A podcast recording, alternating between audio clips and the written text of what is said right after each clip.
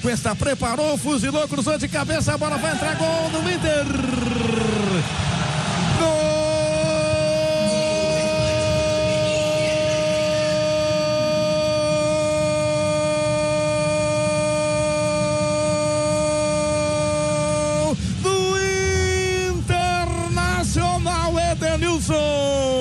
Sete minutos e meio de partida. Senhoras e senhores ouvintes de todo o Brasil, esse lançamento do Cuesta foi algo espetacular. Dedenilson subiu sozinho, beleza. Subiu bonito e meteu para fundo do gol. Corre pro abraço. Um gol na hora certa para o Internacional do Gigante. O placar tá uma maravilha. Um para o Internacional, zero para o Fluminense. Conta, conta que o Brasil quer ouvi-lo. E é no futebol da Guaíba, Jason Lisboa. Esse gol, Orestes de Andrade, muito civil.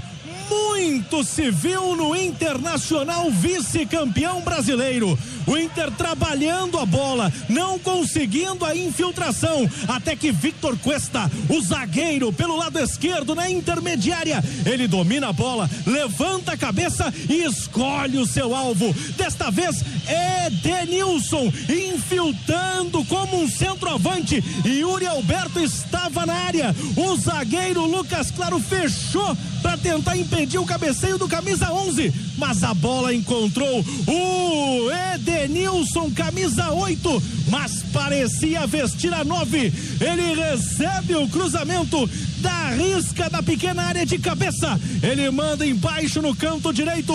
O Marcos Felipe tenta, mas não consegue. A bola entra, o Internacional o placar aqui no Beira Rio. Edenilson, Inter 1, Inter 1, Fluminense 0 Oliveira.